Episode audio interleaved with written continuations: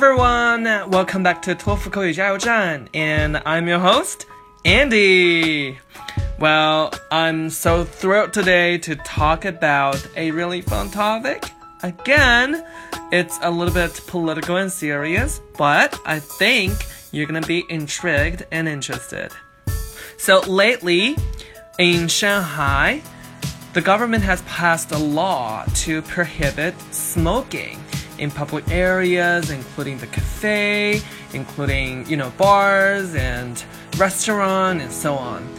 And this has, you know, galvanized a lot of conversations and debates around the cities and, or of course, across China.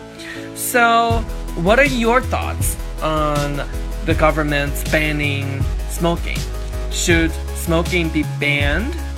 Alright, so today we're gonna talk about this topic and you're gonna learn some really useful phrases and conversational skills in talking about this topic.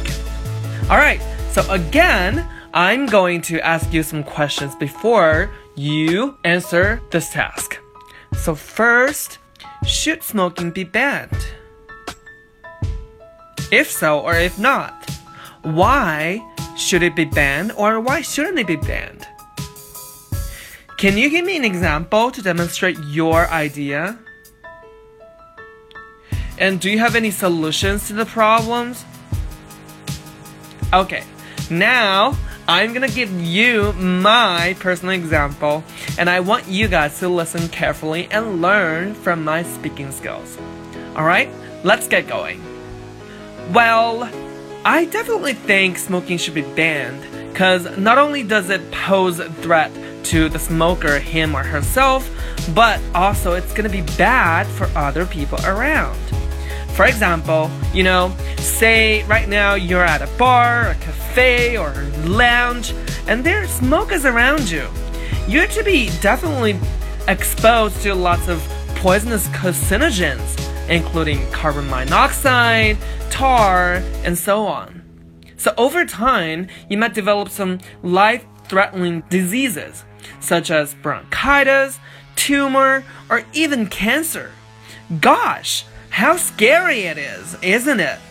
It's not responsible for those smokers to do that. So I think one of the solutions to the problem is that government should set up a law to ban people from smoking in public areas, including hospitals, churches, and even schools.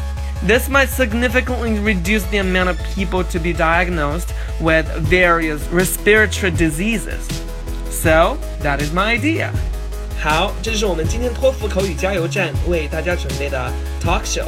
我们还有更多有趣的课堂以及留学的信息，希望大家关注我的微信号三三九幺六九三八六，更多与考试相关的内容与资料，敬请期待哟。